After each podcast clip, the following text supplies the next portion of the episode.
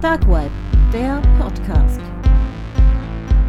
Hallo, heute nur mit mir, mit Astrid. Ja, Tyra kann leider nicht. Sie ist krank. Wir hatten aber auch vorher schon abgemacht, dass dieser Podcast eine One-Woman-Show wird, da wir momentan wirklich zeitlich nicht unbedingt so große Ressourcen haben, dass wir zusammen Podcasts aufnehmen können. Vielleicht habt ihr es gemerkt, dass wir auch das Intro geändert haben. Vielmehr ich habe es geändert. Tyra weiß das noch gar nicht. Das wird sie merken. Ich werde es ihr noch mitteilen. Das wollte ich jetzt gerade nicht, da sie wirklich sehr, sehr krank zu Hause liegt. Und ich wünsche dir nochmal gute Besserung, meine Süße. Und ich denke mal, ihr unterstützt mich da auch alle und wünscht dir auch gute Besserung. Dieser Podcast jetzt zum Jahresabschluss ist ja auch im Prinzip nur um einfach mal euch allen nochmal Danke zu sagen, dass ihr weiterhin uns gehört oder gelesen habt, dass ihr dran bliebt, obwohl wir dieses Jahr kaum etwas an Podcasts rausgebracht haben, weil wir einfach zeitlich unglaublich in einer sehr prekären Lage waren. Wir hatten ein sehr bescheidenes Jahr.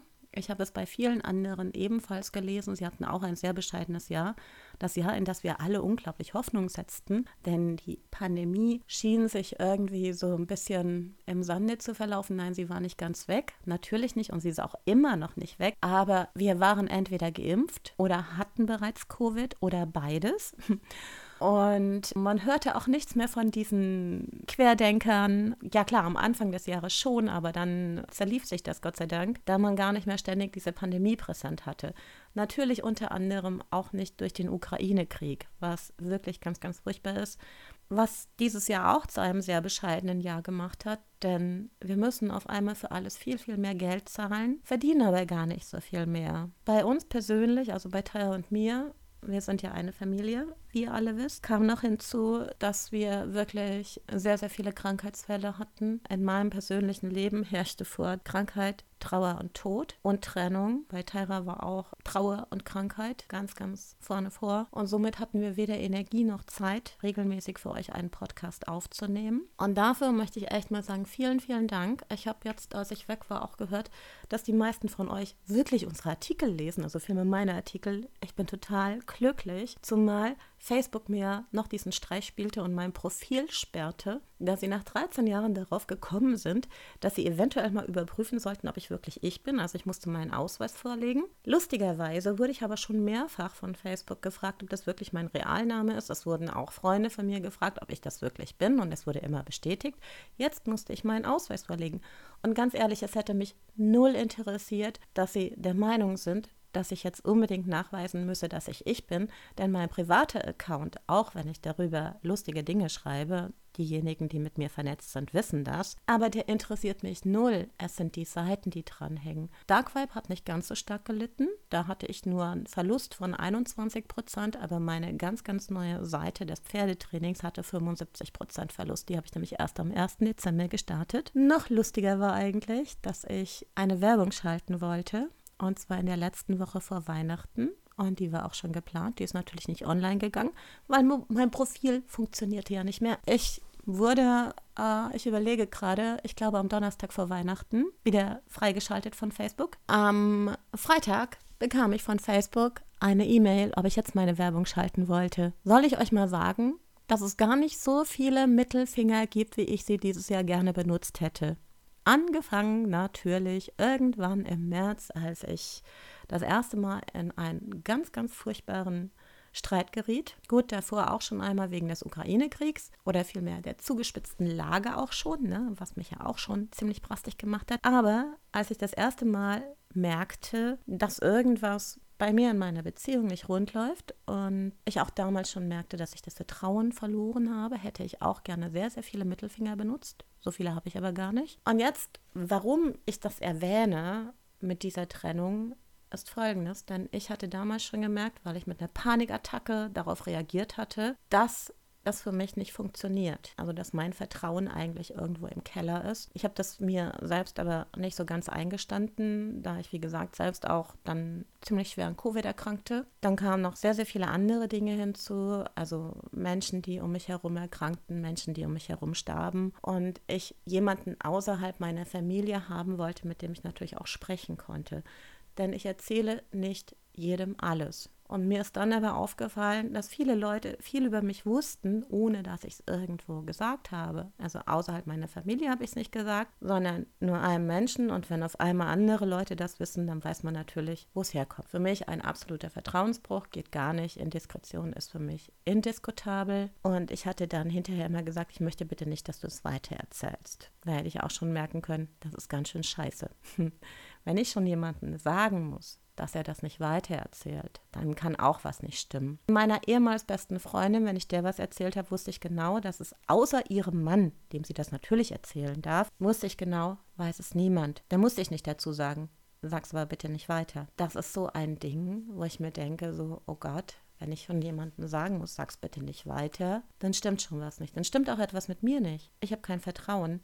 Ich habe das auch manchmal wirklich, dass ich hinterher geschrieben habe, bitte erzähl es nicht weiter und habe gemerkt, dass ich eine Panikattacke bekam. Ich reagiere halt auf Stress mit Panikattacken. Ich fange allerdings auch an zu lachen, was auch manche Menschen stört, dass ich einfach lache, wenn ich etwas richtig kacke finde. Aber es ist für mich besser in dem Moment zu lachen, als zu weinen oder rumzuschreien oder ähnliches. Keine Ahnung. Ich meine, ich kann verbal sehr, sehr scharf und sehr, sehr bösartig werden, das weiß ich. Das sagen mir auch gern andere. Und wenn ich dann erstmal lache, dann weiß ich, dass ich demjenigen jetzt keine überbrate. Also verbal. Körperlich werde ich nicht. Außer man greift mich an. Dann kann das schon passieren. Wenn ihr jemals merkt, dass ihr jemandem sagen müsst, dass er das bitte nicht weitererzählen soll, obwohl der Mensch eurer Meinung nach ein Vertrauter ist, dann hinterfragt bitte, ob ihr das noch in Ordnung findet, ob ihr demjenigen vertrauen könnt. Denn jemanden, dem ihr vertrauen könnt, müsst ihr nicht extra sagen, dass derjenige es nicht weiter erzählen soll. Denn im Prinzip ist es so, wenn ich jemandem erzähle, dass jemand, der mir sehr nahe steht, gestorben oder schwer krank ist,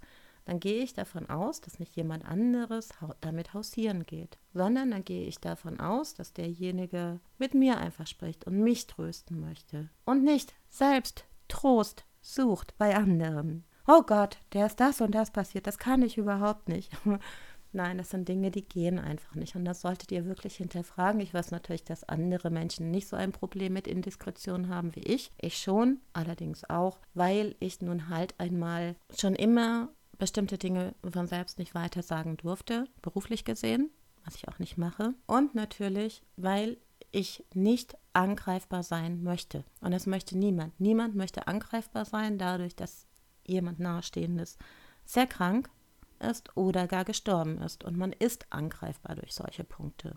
Ich habe das Glück, dass ich nur mit Panikattacken reagiere. Panikattacken sind scheiße. Sie bringen mich auch dazu, dass ich nicht essen kann. Sie bringen mich dazu, dass ich nicht schlafen kann. Sie bringen mich dazu, dass ich mich übergebe. Sie bringen mich mittlerweile auch dazu, dass ich wirklich rechts ranfahren muss, tief durchatmen muss, damit ich überhaupt weiterfahren kann. Das war vor einigen Jahren noch nicht so. Da konnte ich bei einer Panikattacke sogar noch wirklich relativ gut fahren. Das kann ich mittlerweile nicht mehr, weil ich so dermaßen bemächtigt werde, dass es mich wirklich komplett aus der Bahn wirft, um es mal so zu sagen. Aber Panikattacken sind gut in den Griff zu bekommen, zumindest wenn man weiß, wie es ist und wenn man weiß, wie man reagiert, wenn man weiß, wie man nicht in die Situation gerät, eine Panikattacke zu bekommen. War von mir jetzt zum Beispiel auch ein bisschen blöd, dass ich neulich, als ich wegging, zuvor auch schon wieder oh mein Gott, oh mein Gott, oh mein Gott, das könnte passieren, das könnte passieren, das könnte passieren. Und du weißt überhaupt nicht, ob das für dich schon in Ordnung ist und ich trotzdem weggegangen bin, weil ich dachte, ich muss aber raus. Und ich kurz vorher, also wirklich kurz bevor ich ankam, musste ich ein paar Mal tief durchatmen. Ich musste auch erst einmal um den Block laufen, um überhaupt dorthin gehen zu können. Vielleicht hätte ich erstmal nochmal ganz in Ruhe irgendwie Kaffee trinken sollen oder so und erst dann weggehen sollen und nicht so, so, jetzt muss ich los. Das war nämlich eigentlich eher das Problem. So, jetzt fährt meine letzte Bahn, mit der muss ich schon fahren, ansonsten komme ich da nicht an, was totaler Quatsch ist, denn ich wäre so oder so auch dort angekommen. Ich hätte ja unter anderem auch entweder ein Taxi nehmen können oder ich hätte es ist nämlich gar nicht so weit auch laufen können. Habe ich aber nicht, sondern habe mich selbst erstmal in diese Panikattacke hineingesteigert. Blöderweise haben mich auch noch zwei Kerle unterwegs angequatscht, was mich auch wieder in Panik brachte. Was ihr noch nicht wisst, ich bin in diesem Jahr angefahren worden. Ich bin in einer Nacht zweimal überfallen worden, so dass ich im Krankenhaus gelandet bin. Das bedeutet, wenn ich jetzt angesprochen werde von fremden Menschen, dann fange ich auch an zu zittern und möchte das gar nicht, weil ich Bedenken habe, dass ich wieder überfallen werden könnte. Das ist natürlich ein bisschen blöd, dass ich da momentan so quasi kaum Vertrauen in die Menschheit habe und nur Vertrauen in die Menschen, mit denen ich wirklich eng bin. Aber es ist so. Und ich sage mir immer noch, eine Panikattacke ist besser als zum Beispiel Depressionen oder so. Denn eins ist ganz klar, jemand, der Depressionen hat, ist wesentlich schlimmer dran. Jemand, der Borderline hat, ist wesentlich schlimmer dran. Schon auch aus dem Grund allein, weil die meisten Menschen möchten, dass wenn jemand psychisch labil ist oder psychisch nicht so belastbar ist, dass es nicht so sei, dass er doch bitte ganz normal sei. Leute, es ist normal, auch psychisch nicht immer komplett auf der Höhe zu sein. Denn alles, was wir erleben, fließt in unser Leben hinein. Wir können das nicht ausschalten. Wir können nicht einfach alles hinter uns lassen und sagen so, puh, gegessen. Natürlich ist es wichtig, ich weiß auch, also mir geht es eigentlich seit Mitte Oktober wieder sehr gut, bis auf halt diese äh, kleinen Sachen wie jetzt. Aber das waren so minimale Sachen nochmal und halt auch eher darauf zurückzuführen, dass ich halt überfallen wurde und dann nochmal im Krankenhaus landete deshalb. Lustigerweise, lustigerweise, weil ich schon wieder lachen musste, als meine Tochter mich aus dem Krankenhaus abholte, äh, stellten wir fest, dass das Auto so laut ist. Und er fragte sie mich auch noch, ob das bei mir schon so laut war. Und ich so, nee, äh, eigentlich nicht. Und sie sagte mir auch, sie sei es überhaupt nicht gefahren seitdem, seitdem ich es abgestellt habe, war ich auch schon verwundert. Und dann meinte ich, nee, fragte sie mich, bist du irgendwo drüber gefahren? Nein, bin ich nicht. Ich bin nämlich nur Straßen gefahren. Ich bin tatsächlich auch zu den Pferden, aber ich habe auf einem Parkplatz geparkt, auf einem ganz normalen. Also ich bin nicht über Feldwege gefahren, was tatsächlich bei mir vorkommt. Und wir hatten uns schon gewundert und auf einmal blieb das Auto komplett stehen und man stellte fest, dass man uns den Cut geklaut hat. Also Ihr merkt, da ist ziemlich viel passiert bei uns beiden. Nochmals darauf zurück, mir geht es eigentlich seit Mitte Oktober trotzdem wieder ganz gut, weil ich denke, dass Panikattacken, die großen Panikattacken hatte ich ja vorher und dann hatte ich nur noch jetzt so immer so kleinere und das geht noch. Da wird mir zwar auch ein bisschen übel, aber es ist nicht schlimm. Und jemand, der Depressionen hat, dem geht es viel schlechter. Und wenn derjenige sagt, dass er Depressionen hat, dann wird ihm auch noch unterstellt, das sei nicht so. Das ist genauso wie Menschen nicht verstehen, wenn ich sage so, nee, da habe ich Angst vor. Es gibt Menschen, die verstehen das nicht. Wenn jemand so offen und ehrlich ist und sagt, mir geht es schlecht, ich habe Depressionen. Wenn jemand sagt, ich habe da Angst vor, ich bekomme eine Panikattacke. Oder jemand sagt, ich habe Angst vor Menschen.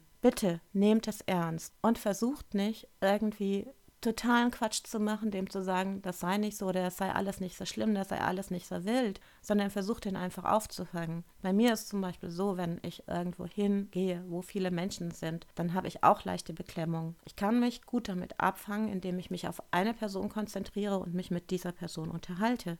Aber auch nur, wenn diese Person nicht die ganze Zeit fragt, um Gottes Willen, ach, warum hast du, das ist doch alles nicht so schlimm.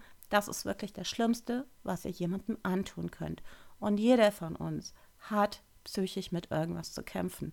Niemand ist 100% psychisch immer komplett stabil. Denn ansonsten hätten wir keine Probleme mit Trauer, mit Krankheit, mit Schmerzen, mit Trennung, mit Beziehung oder was weiß ich was. Jeder von uns hat psychisch auch Differenzen. Die einen kleiner, die anderen größer. Und ihr solltet das immer ernst nehmen, wenn euch das jemand sagt und nicht einfach wegwischen. Das ist nämlich echt fies. Ich habe zum Beispiel auch eine Bekannte von mir, die ich momentan das ganze Jahr begleitet habe.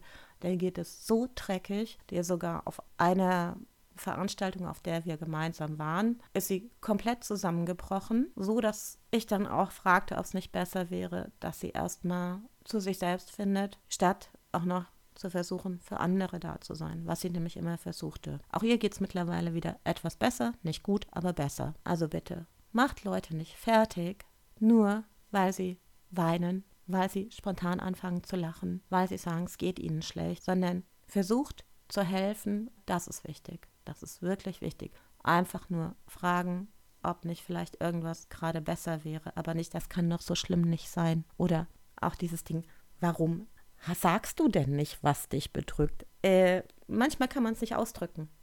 Es geht manchmal einfach nicht.